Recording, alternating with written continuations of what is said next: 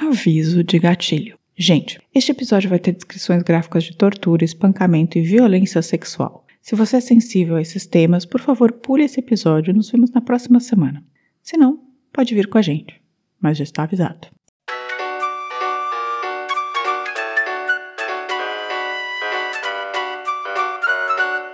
Ela tinha voltado do Brasil e ela estava muito entusiasmada com o Tatu Canara.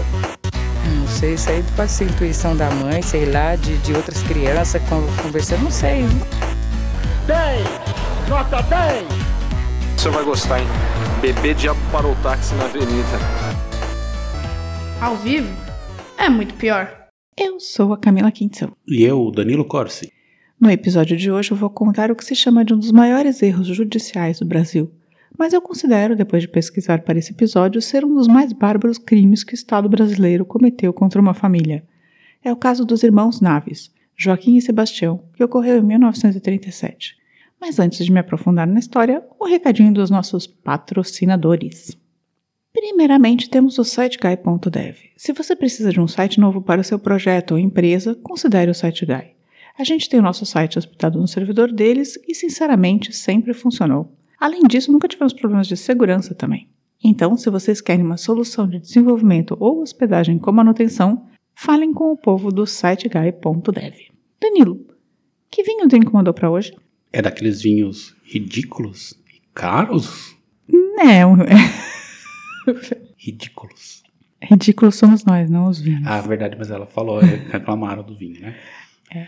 Mas o vinho de hoje é o Frey Brothers Reserve Chardonnay 2016. Um vinho branco californiano da região de Russian River Valley. Russian River? Russian então, River. Meu Deus. Ele é feito com a uva Chardonnay e, segundo a descrição, tem sabor de milho doce e cremoso, torradas com manteiga e pipoca caramelada. Meu Deus do céu! Só li a descrição. Peculiar. Está disponível por cerca de 145 reais lá no drinco.com.br. Quer beber uma pipoca? Então invista nesse vinho. Brinde história? Não horroriza o nosso patrocinador. Ridículo. Tchim, tchim. Tchim, tchim. Desculpa aí, Drinco.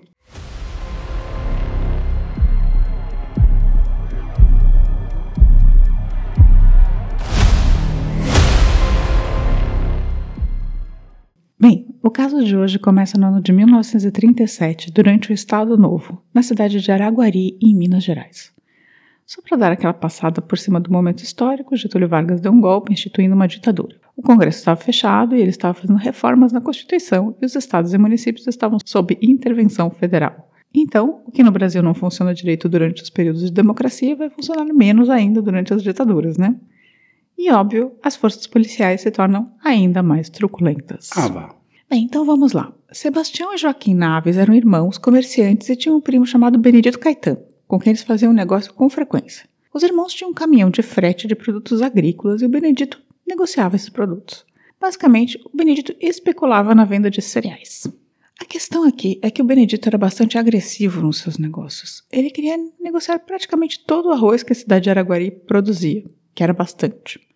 Por isso, ele pegou vários empréstimos com toda a família, que era de gente abastada, e usou para comprar essa safra de arroz. Então guardou esse arroz num galpão, esperando que o valor subisse. Especulador. Enquanto isso, os irmãos Naves faziam o transporte dos grãos. Olha, as coisas não deram exatamente como o Benedito esperava. Depois de uma alta expressiva, o preço dos grãos derreteu, do arroz particularmente. Ele conseguiu vender todas as sacas para o dono do galpão, recebendo o equivalente em pagamento da época de 90 contos de réis. Esse dinheiro é equivalente hoje a mais ou menos 300 mil reais. Pode ser mais, gente, que esses cálculos são meio chutados, vocês sabem, né? Mas vamos considerar que ele estava com uma bela bolada. Para vocês terem uma ideia, o caminhão que os irmãos Naves compraram custou 16 contos de réis e ele estava com 90 contos. Mas vale um aviso: esses 90 cons não pagavam todas as dívidas de Benedito, pois ele tinha se endividado para comprar o arroz e esperar subir. Pagava quase todas, mas não tudo. Essa venda do Benedito Caetano ocorreu no dia antes de uma grande festa de inauguração de uma ponte na cidade. Então ele estava com um cheque de 90 contos, né, como se ele tivesse com um cheque de 300 mil reais. O gerente do banco falou para ele não descontar o dinheiro, esperar até depois da festa, porque ia ter muita gente na cidade, ficava mais perigoso ele ficar andando por aí com essa quantia em dinheiro. Você já andou com 300 mil reais em dinheiro? Nunca, nem sei se eu vi esse tanto de dinheiro de uma vez só. Você já pagou um apartamento em dinheiro vivo? Não, imagina. Isso é pessoa- só para pessoas honestas e, e sensíveis e sabem usar dinheiro. Entendi. Então, no dia da véspera da festa, ele topou que não ia e falou: Ah, tudo bem, não vou sacar o dinheiro. Então ele foi encontrar com uma prostituta chamada Nenê ou Neném e passou um bom tempo com ela naquela noite. No dia seguinte, que era o dia da festa de inauguração da ponte da cidade, ponte, aquela inauguração que tem churrasco, sabe? Aquela festa do, Grande clássico. do político local. Ele acordou e decidiu que ia descontar o dinheiro mesmo, que não tinha problema em andar com uma bolada dessas amarrada na barriga. O que, que você acha disso, Dani? Dá para comprar um apartamento. Com a bolada amarrada na né? barriga? Você leva lá o dinheiro. Você já amarrou dinheiro na sua barriga? Ainda não, nem pus na cueca. Nem tem um apartamento com 51 milhões. Também não. Bem, o Benedito não morava em Araguari, ele estava de visita e normalmente ele ficava na casa do primo Joaquim Naves nessas ocasiões quando estava negociando. Então, no dia da festa, ele foi ao banco, sacou o dinheiro e amarrou no próprio corpo. Os primos Sebastião e Joaquim, junto com Benedito, foram à festa de inauguração. Daí eles voltaram para casa, mas Benedito decidiu sair de novo. O Joaquim insistiu que o Benedito para não sair com aquele dinheiro todo, deixar no colchão, mas Benedito insistiu. De lá da casa do Joaquim, sabe-se que o Benedito foi ao prostíbulo e tentou passar a noite com o nenê de novo, mas ela já tinha acertado a noite com outro cliente. Então ele foi para o bar e ficou até as duas e meia da manhã, quando falou para um conhecido chamado João Santinho que precisava achar um cobertor de orelha para passar aquele dia. Não foi mais visto. No dia seguinte, Joaquim acordou e não viu Benedito na sua casa. Ficou preocupado e começou a procurá-lo por toda parte. Logo, Sebastião se juntou a Joaquim e viraram à cidade. Como não encontraram Benedito, decidiram ir até a fazenda do pai do primo, uma cidade perto. Também conhecido como tio. É, conhecido como tio. Numa cidade perto, imaginando que ele tivesse voltado para lá. Não estava, e o pai, preocupado, e na verdade já todos meio em desespero, porque sabiam que ele estava com uma bolada amarrada no próprio corpo, né? Foram à polícia. Misterioso isso, hein? É, não, nem tanto, né? A polícia de Araguari fez umas diligências e começou uma investigação, mas infelizmente não achou Benedito nem o dinheiro. A polícia, no caso, era o farmacêutico da cidade, já que a cidade não tinha posto policial real. E assim, passa um tempo até que a cidade de Araguari, sem conseguir resolver o mistério do desaparecimento de Benedito, com o farmacêutico como policial, né, como agente da polícia, pede ajuda à capital, Belo Horizonte. E BH manda um delegado que será responsável pelo caso na cidade. O nome dele é Tenente Francisco Vieira dos Santos. E esse cara é o demônio encarnado. Esse tal de Tenente Chico Vieira chega à cidade e causa uma péssima impressão.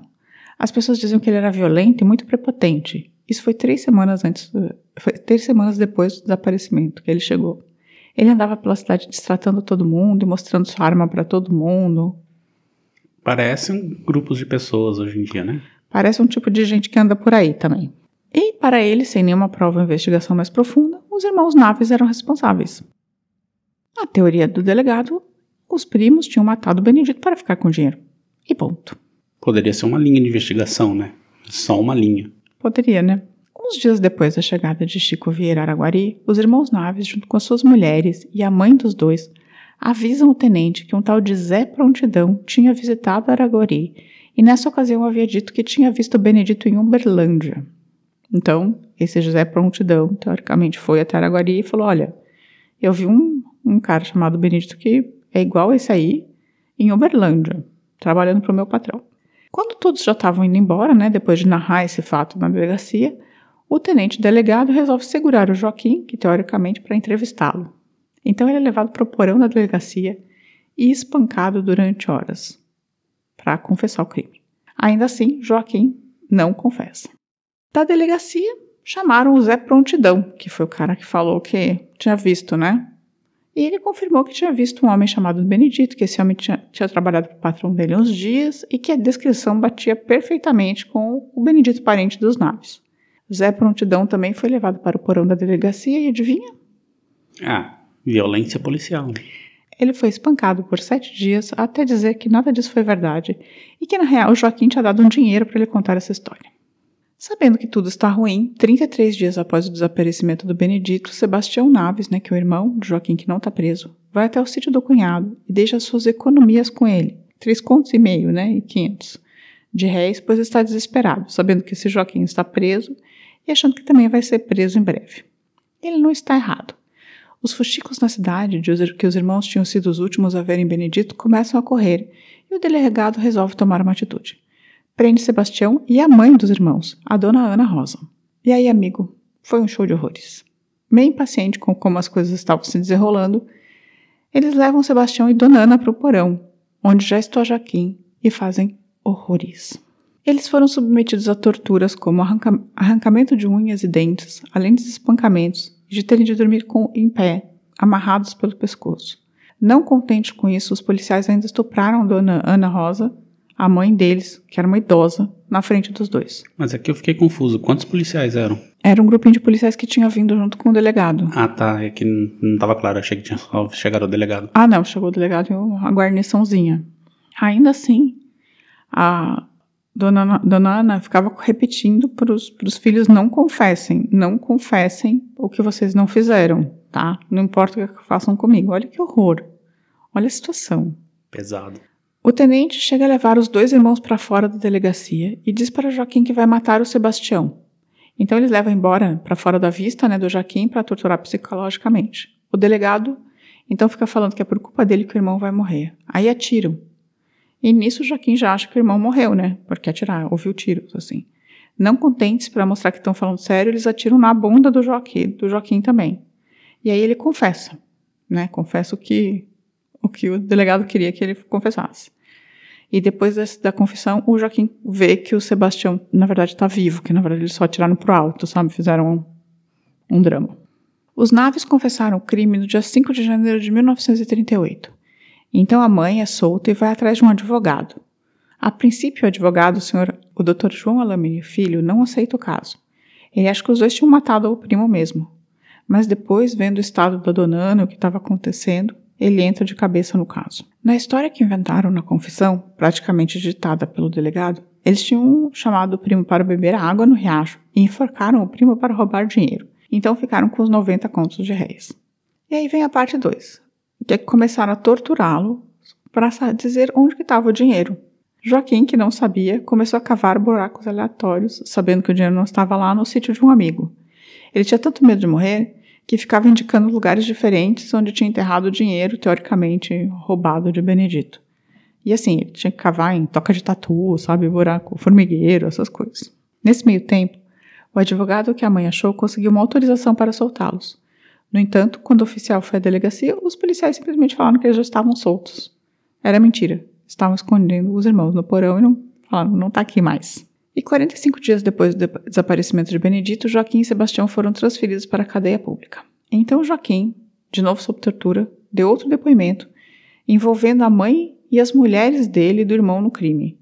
Com medo que os filhos fossem mortos, as mulheres confirmaram que né, participaram do crime e foram presas também um bebê, filho de Sebastião, acabou morrendo, porque o leite da mãe secou na prisão, né, no meio desse caos, e a criança começou a definhar e ninguém conseguia, ninguém levava nada para alimentar o bebê. E o bebê morreu. Pesadaço.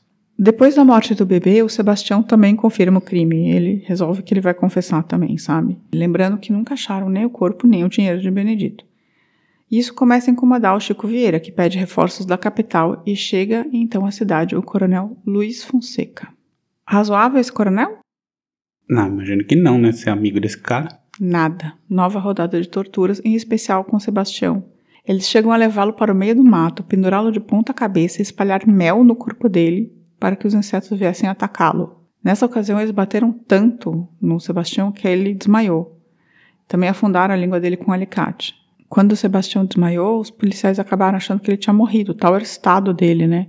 Então baixaram o corpo e jogaram no meio do mato. Voltaram para a cidade e disseram para a população que o preso tinha fugido.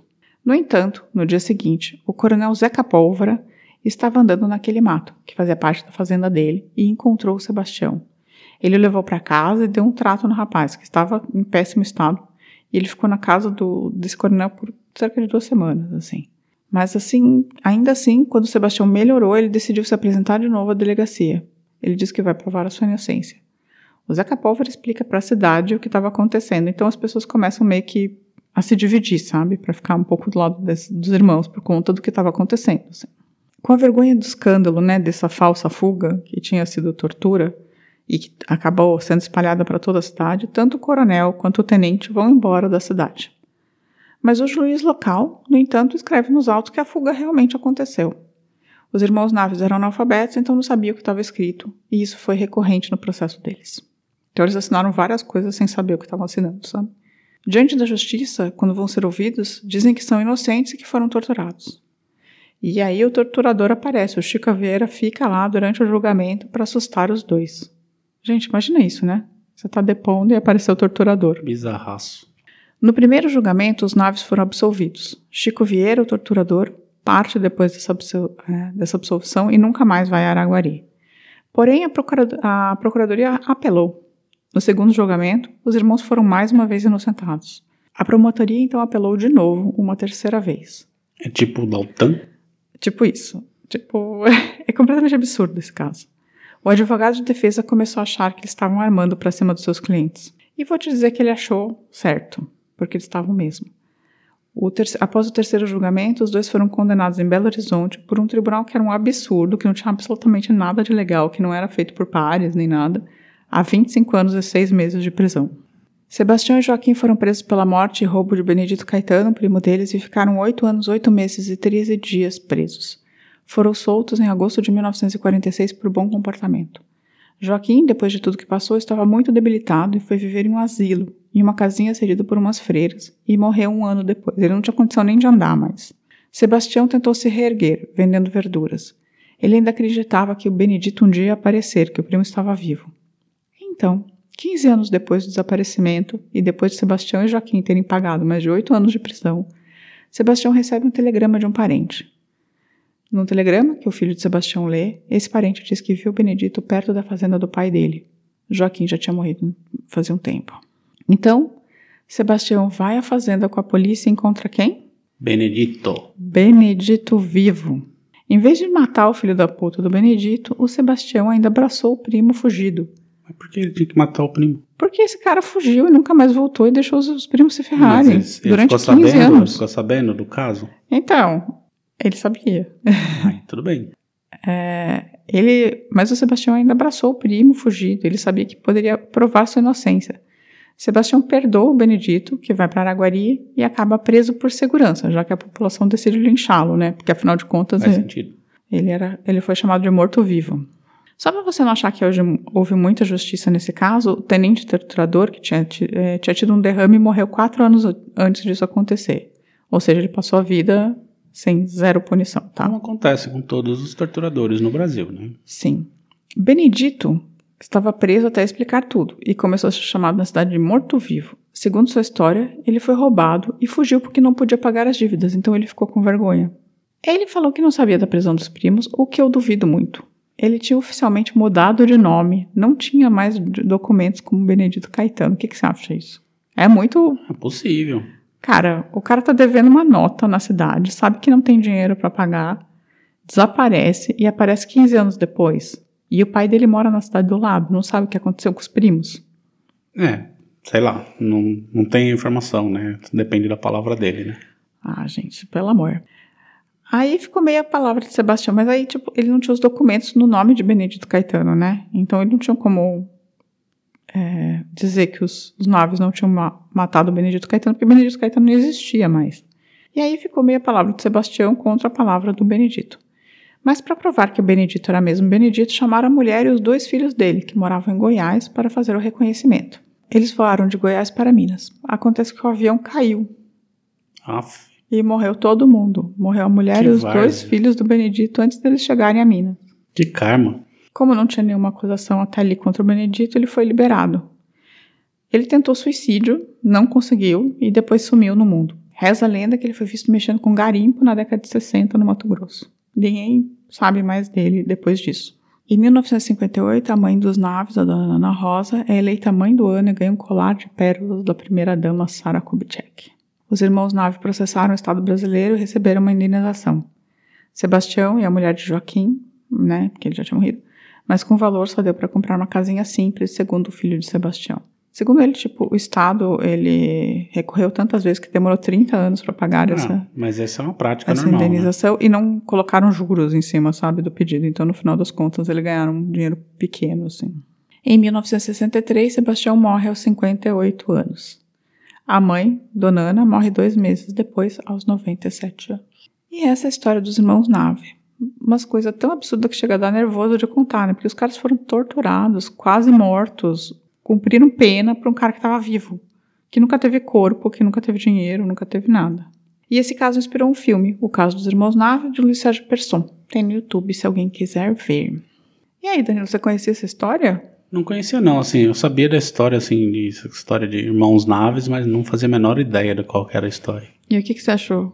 Eu achei que ela é uma preciosa lição de como é a polícia brasileira, assim, e ela continua desse jeito. Não investiga, decide que é uma pessoa culpada e faz o diabo para acusar aquela pessoa. E isso geralmente respinga também no, no judiciário, né? Que também compra essas ideias Comprou e vai, ideia vai junto. E foi junto. Como que esses caras foram, foram presos, assim? Não teve investigação, né? Não tinha dinheiro, não tinha corpo, não tinha absolutamente nada. Como que essas pessoas podem ser Acusadas e condenadas. condenadas por terem matado e roubado o dinheiro se eles nunca ficaram com o dinheiro? Pois é, né? Então, mas, mas esse é um modus operandi da polícia que já vem desde sempre, né? Sim. E essas pessoas foram torturadas de um jeito. Tipo, a família toda, sabe? Tipo, a, a família toda foi torturada. Um, menino, um bebê morreu. A mãe foi estuprada. Idosa. Que já era idosa, né? É, os dois, tipo, passaram por torturas. Passaram mel no cara e penduraram de ponta cabeça. É, então, isso aí, assim, é uma das, das caixas de ferramenta, né, que eles têm. Mas isso continua acontecendo, assim, você vê vários relatos, assim, de jovens em capitais que somem, são assassinados. Sim. É, esses não foram assassinados. Eles foram torturados por quase por muito tempo ali. Sim, que é, hoje em dia talvez eles não consigam fazer exatamente desse jeito, né, mas eles só vão se adaptando. É, eu achei impressionante essa história. Eu conhecia também, eu sabia que tinha sido um erro, sabia que eles tinham sido presos por engano. Por engano. Eu achava que era por engano, sabe? Mas que tinha ficado meio preso no sistema. Mas eu não sabia que tinha sido uma coisa deliberada desse jeito. Porque foi deliberado no final das contas. Ah, o policial lá chegou e falou: ah, vou resolver esse caso, vou escolher um, escolheu os primos lá e um abraço. E é isso. Bem, é isso. Vamos dar uma pausa e voltar com os recadinhos. Sim, sim. O primeiro julgamento dos irmãos Naves pelo júri popular da cidade de Araguari. Tem o réu alguma coisa a alegar a bem da sua defesa? Tudo o que eu disse foi de medo e pancada, seu juiz. Apanhei até não poder mais para sortar as mentiras desse processo. Me davam purgante. Me amarravam. Me surravam tanto que depois não podia mais. Meu corpo ficou que era só sangue. Até a mãe apanhou. Deixaram ela nua, seu juiz. Aguentei 38 dias. Aí tive que falar mentira. Qualquer um falava daquele jeito. Juro por Deus e pela vida dos meus filhos. Eu sou inocente. Danilo, se alguém quiser falar sobre truculência policial pra gente, como faz? Pode mandar um e-mail para contato@muitopior.com.br. Pode visitar o nosso site lá em muitopior.com.br e deixar uma mensagem no post do episódio ou procurar a gente no Facebook, no Instagram ou no Twitter. E também, claro, no nosso canal no YouTube. No Pinterest não pode. Não tem. Tá bom. Essa semana vai ter recadinho? Essa semana não tem recadinhos, porque quando vocês estiverem ouvindo isso aqui, eu estarei em viagem de trabalho. Então a gente está gravando antes mesmo do episódio anterior ter saído. Então a gente não tem os recadinhos para é falar. verdade, a gente tá adiantadinho, mas vocês não sabem. A gente tá no passado, mas já gravando o futuro, Gravando galera. no futuro. Então tá, então semana que vem a gente volta com os recadinhos. Tenha uma boa semana. E semana que vem estaremos de volta. Um beijo. Tchau, tchau. Tchau. A vida é muito pior. Esse episódio é um oferecimento de trinco.com.br e siteguy.dev.